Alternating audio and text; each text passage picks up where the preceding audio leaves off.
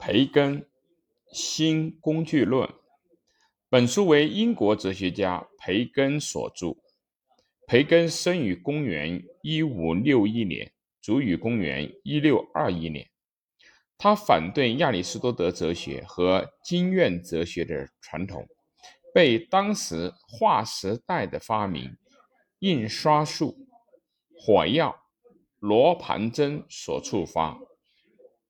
为对自然做出新的解释和技术的广泛普及而构思科学的大革新。本书就是这一巨著的第二部分，是为反对亚里士多德的工具论而写的，所以叫新工具论。本书的基本精神可以用“知识就是力量”一句话来概括。他认为，不服从自然。就不能够征服自然。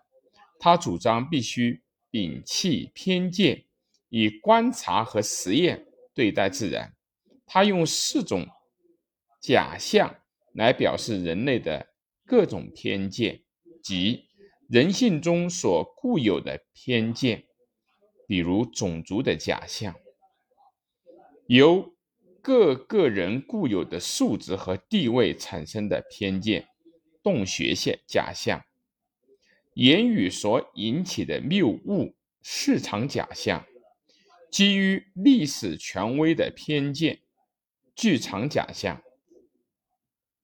此外，培根排除了经验哲学的三顿论法，也排除了对自然的目的论式的说明，提倡归纳法，认为这是唯一的妥善方法。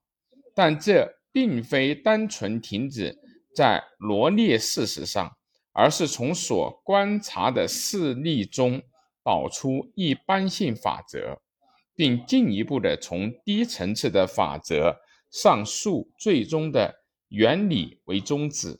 据此，培根的思想虽有着未将数学性原理运用于科学的局限，但。仍居于近代自然科学方法之先驱的地位。